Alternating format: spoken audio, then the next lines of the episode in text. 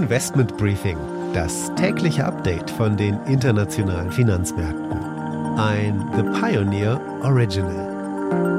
Ob die gute Stimmung der letzten Woche sich weiterträgt, auch in diese, bleibt nochmal abzusehen. Der DAX ist am Freitag auf dem höchsten Stand seit fünf Wochen ins Wochenende gegangen. Am Freitag haben ebenso besser als erwartete Zahlen beim chinesischen Amazon Alibaba zu einer Rallye bei Tech-Werten geführt. Und diese Rallye bei Tech-Werten, die hat man auch an der Wall Street gesehen. Die sogenannten Fang-Aktien hatten eine echt gute Woche. China verkündet übers Wochenende indes weitere Lockerungen der Covid-Restriktionen auch in den großen Städten. Das könnte schon der allgemeinen Moral an den Aktienmärkten helfen. Damit einen schönen guten Morgen aus Frankfurt. Ich freue mich, dass Sie wieder mit dabei sind beim heutigen Investment Briefing. Mein Name ist Annette Weißbach und das ist übrigens die letzte Ausgabe, die anlässlich des zweiten Geburtstages von The Pioneer für Sie alle frei verfügbar ist. Wir würden uns natürlich freuen, wenn Sie weiter dabei bleiben und fester Teil unserer Pionierfamilie werden möchten. Alle Informationen dazu finden Sie auf unserer Seite im Netz.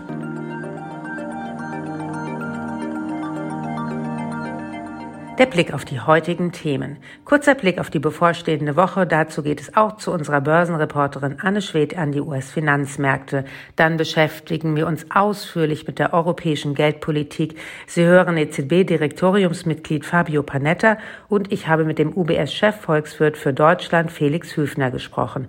Die Aktie des Tages ist Siemens, denn das Unternehmen hat den größten Auftrag seiner Firmengeschichte verbucht.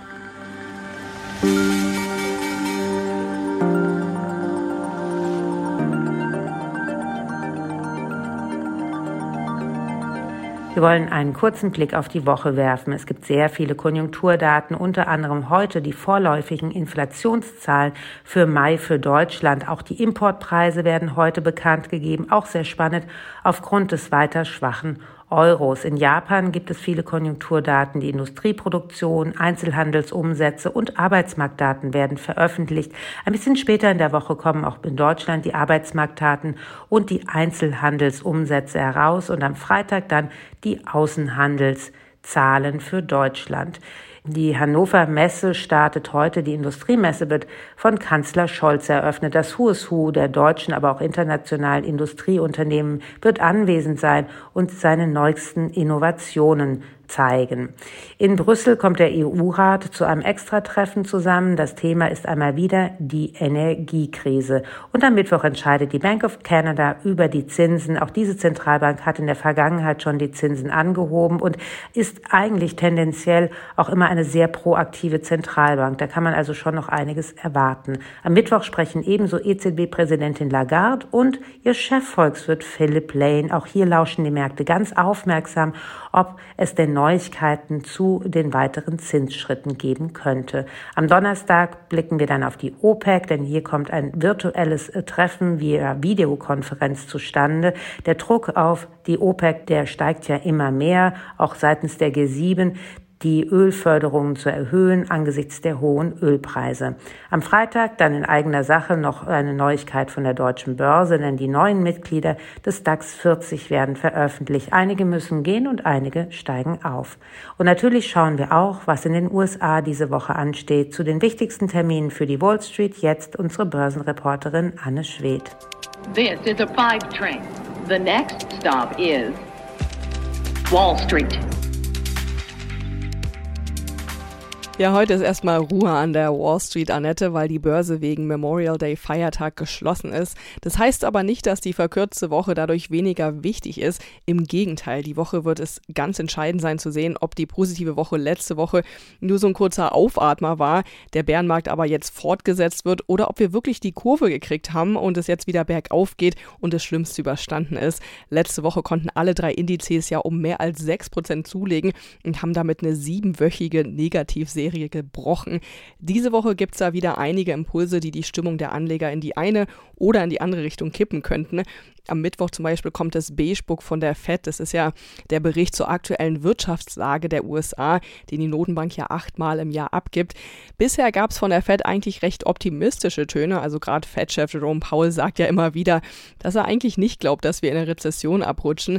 Die Wirtschaft sei stark trotz der hohen Inflation und könne deshalb auch die geplanten Zinserhöhungen gut weg wegstecken. Also mal sehen, wie sich die Fed da in ihrem Beigebook so positioniert. Ganz interessant und wichtig wird in dem Zusammenhang auch der neue Arbeitsmarktbericht. Der kommt am Freitag raus. Es wird davon ausgegangen, dass es bei den neuen Jobs einen leichten Rückgang im Vergleich zum April gegeben hat, aber so oder so wird es Aufschlüsse darüber geben, wie stark die Wirtschaft und auch der Arbeitsmarkt wirklich sind. Außerdem gibt es diese Woche noch neue Quartalszahlen, unter anderem von HP, Salesforce, Broadcom und Chewy. Also wieder auf jeden Fall eine spannende Woche hier an der Wall Street.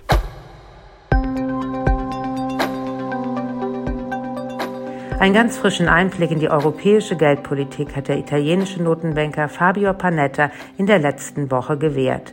Der Wirtschaftswissenschaftler gehört seit 2020 zum Direktorium der EZB. In dieser Funktion hat er an der Goethe-Uni in Frankfurt einen Vortrag gehalten. Panetta hatte zunächst erklärt, warum die EZB nicht schon längst, wie so viele andere Notenbanken weltweit, die Zinsen erhöht hat. Unlike some other advanced economies, im Gegensatz zu anderen Volkswirtschaften ist die Eurozone nicht mit übermäßiger Binnennachfrage konfrontiert. Stattdessen hat sie einen Krieg vor der eigenen Haustür, der zu den anderen negativen Angebotsschocks hinzukommt. Und vor allem die steigenden Energiepreise führen zu einem Aufwärtsdruck auf die Inflation. Alles zusammen beeinträchtigt die realen Einkommen, das Vertrauen, die Inlandsnachfrage und könnte den Postpandemie-Aufschwung verhindern. Die mittelfristigen Inflationsaussichten sind von großer Unsicherheit geprägt. The medium-term inflation outlook is characterized by high uncertainty.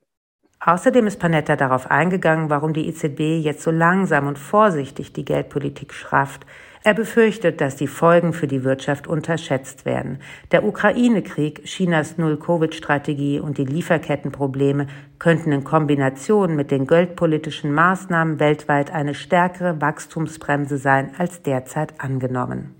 It is hard to gauge how far-reaching and persistent the implications of the hit to euro area consumer and business confidence will be.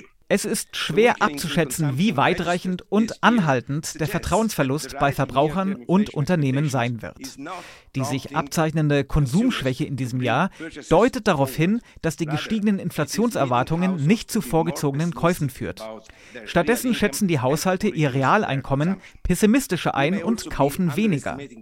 Möglicherweise unterschätzen wir auch die Auswirkungen der Geldpolitik in den fortgeschrittenen Volkswirtschaften in Verbindung mit der Verlangsamung in China. Eine aktuelle Umfrage zeigt, dass der globale Wachstumsoptimismus auf ein Rekordtief gesunken ist. Panetta hat sich sehr überzeugt daran gezeigt, dass die EZB mittelfristig, also bis 2024, die Inflation wieder im Griff hat und das mit ihren bewährten Instrumenten. Die Europäische Zentralbank ist mit den wirtschaftlichen Auswirkungen einer noch nie dagewesenen Folge von Schocks konfrontiert. Wie andere große Zentralbanken stehen auch wir vor der Aufgabe, die Geldpolitik zu einem Zeitpunkt zu normalisieren, der alles andere als normal ist. In dieser schwierigen Situation werden wir mittelfristige Preisstabilität gewährleisten, so wie wir die Wirtschaft während der Pandemie vor Deflation geschützt haben. Die Normalisierung ist keine leichte Aufgabe, da die Wirtschaft mit einem Ausblick konfrontiert ist, der von außergewöhnlicher Unsicherheit geprägt ist. Das bedeutet, dass wir unsere Geldpolitik allmählich normalisieren sollten und mit einem Instrumentenmix, der gegenüber der breiten Palette plausibler Szenarien robust genug ist. Diese bewährten Grundsätze haben sich in der Vergangenheit als hilfreich erwiesen. Daran sollten wir auch heute festhalten.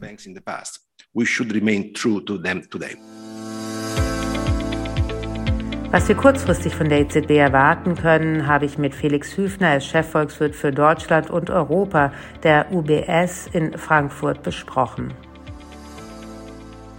Herr Hüfner, in letzter Zeit haben sich ja relativ viele Mitglieder des ähm, EZB-Rats geäußert zu den weiteren Schritten der Geldpolitik. Was äh, erwarten Sie denn für die nächsten Sitzungen? Ja, wir glauben, dass in der Juni-Sitzung angekündigt wird, dass die Anleihekäufe Anfang Juli zum Ende kommen und dass man damit äh, den ersten Zinsschritt im Juli äh, machen kann. Also 25 Basispunkte Anstieg in der Juli-Sitzung und dann äh, im September und im Dezember nochmal 25 Basispunkte je und nächstes Jahr jeweils 25 Basispunkte im März, Juni, September und Dezember. Manche glauben ja, dass es sogar einen 50-Basispunkte-Schritt geben könnte im Juli. Denken Sie, dass das eine Wahrscheinlichkeit hat, die im Rat Zustimmung finden könnte? Na, ich glaube, die Wahrscheinlichkeit ist nicht null, aber ich glaube, worauf es jetzt stark ankommt, wie die Inflationsraten äh, reinkommen, ganz besonders jetzt auch im Mai. Wir erwarten einen Anstieg auf 7,8 Prozent. Wenn es da ein deutliches Überschießen der Erwartungen wieder gibt, dann wird das sicherlich zu Nervosität führen. Aber wir würden glauben, dass, dass 50 Basispunkte, dafür müsste schon viel passieren, damit man diesen Schritt macht. Der würde ja auch so ein bisschen wie, wie Panik aussehen. Von daher ist, glaube ich, wahrscheinlicher, dass mit, man mit 25 Basispunkten anfängt. Äh, und dann, wenn sich im Verlauf der Normalisierung herausstellt, dass man mehr braucht, kann man immer noch nachlegen. Die EZB wird ja aufhören mit ihren Anleihekaufprogrammen, aber Reinvestments wird es ja weiterhin geben. Dennoch gibt es ja schon Sorgen am Markt, dass die Peripherie-Renditen wieder steigen könnten. Sehen Sie so ein Risiko? Ja, ich glaube, das sieht man sogar jetzt auch schon. Italienische Anleihespreads bei knapp 200 Basispunkten. Äh, von daher ist das Risiko äh, absolut gegeben. Was die EZB äh, in der Hinsicht angekündigt hat, ist, dass sie arbeitet an einem Programm, mit der man ein Überschießen der Peripheriespreads begegnen könnte. Wir wissen nicht genau, wie dieses Programm aussehen könnte. Wir glauben auch nicht, dass es dazu, bevor man es braucht, größere Ankündigungen gibt. Aber die Tatsache, dass darüber gesprochen wird, dass auch Präsidentin Lagarde das äh, bestätigt hat, das zeigt schon, dass auch in der EZB selber äh, die Nervosität hoch ist. Was denken Sie denn, ist ein akzeptables Spread-Level zwischen der Peripherie und dem Kern Europas? Na, ich glaube, das ist schwierig. Wenn man sich den Schuldenstand anschaut, die Schuldentragfähigkeit, äh, dann ist es so, dass ein Zinsanstieg alleine nicht zu einem großen Anstieg der Schuldenstände führt. Das liegt daran, dass Länder wie Italien sich äh, mit sehr, sehr langen Laufzeiten verschuldet haben. Die durchschnittliche Laufzeit der ausstehenden Anleihen liegt zwischen sieben und acht Jahren, äh, hauptsächlich äh, Fixed Rate äh, finanziert. Aber äh, ich glaube, die Frage für die EZB ist, ob so ein Spread-Anstieg, ob da auch noch länderspezifische Faktoren dazukommen, wenn man schaut, dass Italien nächstes Jahr zur Wahl geht im ersten Halbjahr und das typischerweise immer so Phasen sind, wo auch die Spreads äh, sehr viel volatiler werden können. Jetzt mal ganz doof gefragt, die äh, Inflationsraten sind ja vor allem so hoch wegen der e Energiepreise. Wenn die EZB die Zinsen jetzt sukzessive erhöht, wird das eine massiv äh, rückführende Wirkung auf die äh, Inflationsraten haben? Naja, die Inflation im Moment, wie Sie sagen, ist energiegetrieben, ist nahrungsmittelgetrieben. Dagegen kann die EZB in der Tat äh, nichts machen. Was aber ihre Strategie ist und sein muss, ist, dass sie die Zweitrundeneffekte vermeidet. Also wenn wir einen deutlichen Anstieg im Lohnwachstum bekommen aufgrund der höheren Inflation heute, dann müssten die Unternehmen die gestiegenen Lohnkosten in die Verbraucherpreise weitergeben. Und das würde zur Verstetigung der Inflation führen. Von daher ist, glaube ich, die Strategie jetzt einfach diese Zweitrundeneffekte zu verhindern. Wenn man sich allerdings die Tarifforderungen von Verdi in spezifischen Bereichen für Deutschland anschaut, sind die ja deutlich höher, auch in, natürlich um die hohe Inflation zu kompensieren. Denken Sie denn, dass wir in Deutschland ein deutliches Anziehen der Löhne sehen werden? Ich glaube ja. Die Frage, wie hoch wird es gehen? Wir sind ja im Moment bei den Tariflöhnen noch deutlich unter dem Niveau, wo wir vor der Covid-Krise waren. Von daher wird es erstmal Nachholeffekte geben. Und das wäre sowieso passiert. Die hohe Inflation kommt jetzt noch obendrauf. Und was ganz wichtig ist, ist, dass eben der Arbeitsmarkt auch so eng ist. Und das ist für Gewerkschaften natürlich eine gute Ausgangsposition, dass sie zum einen einen Kaufkraftausgleich fordern und zum anderen die Unternehmen sehr, sehr viel Arbeitnehmer suchen. Von daher sind die, sind die Bedingungen so gut wie nie. Und der letzte Punkt, der oben drauf kommt, ist der Mindestlohnanstieg, ganz besonders in Deutschland. Das alleine wird auch die Löhne treiben. Äh, und jetzt gehen wir davon aus, dass das Lohnwachstum in der Eurozone im Lauf des nächsten Jahres auf etwa drei Prozent steigt. Das ist mehr als äh, vor der Covid-Krise. Das ist ein bisschen weniger, als wir 2007, 2008 hatten. Aber es kommt nah an die Peaks ran, die wir so in den letzten zwei Jahrzehnten gesehen haben. Lassen Sie uns auch noch mal über den Wirtschaftsausblick ähm, sprechen, weil es sieht ja momentan so aus, als wäre das Wirtschaftswachstum doch stark in Gefahr angesichts dieser ganzen Unsicherheiten. Welche Problematik stellt das denn für die EZB? Ja, also die EZB geht natürlich davon aus, dass das Wachstum noch über dem Trend bleibt. Dass wir also schwächer wachsen als vorher, aber wir insgesamt noch relativ ordentlich dastehen. Das ist das, was zumindest die harten Daten uns bis jetzt auch äh, suggerieren. Die Risiken sind natürlich groß. Äh, die kommen aus zwei Seiten. Äh, das eine Risiko ist, dass äh, die Stimmung, gerade wenn es um die Zukunft geht, äh, wesentlich schlechter ist als die Lage. Und das andere ist, dass wir immer noch dieses Risiko haben, dass äh, russisches Gas abgestellt wird. Äh, und das ist ein Risiko, was komplett politisch getrieben ist, ähm, aber ein Risiko, was uns in die Rezession führen würde, unseres Erachtens. Ich glaube, dass was die EZB im Blick hat, äh, ist wirklich der Arbeitsmarkt. Wenn wir also eine Wachstumsverzögerung bekommen, einen, einen Wachstumseinbruch, der den Arbeitsmarkt nachhaltig beschädigt und damit Lohnerhöhungen weniger wahrscheinlich macht, das ist was, worauf die EZB äh, reagieren würde. Äh, davon sind wir allerdings noch etwas entfernt. Ja, sie würde darauf reagieren, indem sie die Zinsen nicht erhöhen würde, oder? Ja, oder sie würde einfach die Anhebung verzögern. Sie würde vielleicht aus den Negativzinsen herauskommen, äh, aber dann äh, nicht deutlich weiter anheben. Das heißt, die Frage ist, wenn wir in einem Umfeld sind, wo wir deutliche Lohnerhöhungen und deutliches Überschießen der Inflation fürchten, ja, dann muss man in den Bereich neutral gehen, vielleicht sogar drüber. In einem Umfeld, wo sich das Wachstum abschwächt, wir keine deutlichen Lohnerhöhungen bekommen, sondern nur eine Normalisierung, ja, da reicht vielleicht äh, einfach, dass wir aus den Negativzinsen herauskommen. Herzlichen Dank, Herr Hüfner. Vielen Dank. Die Aktie des Tages ist diesmal Siemens. Der Auftragsboom für Siemens geht weiter. Der Industriekonzern soll mit Partnern in Ägypten das wohl sechstgrößte Schnellzugsystem der Welt bauen. Für 8,1 Milliarden Euro liefert Siemens Schienentechnik und Dutzende von Zügen.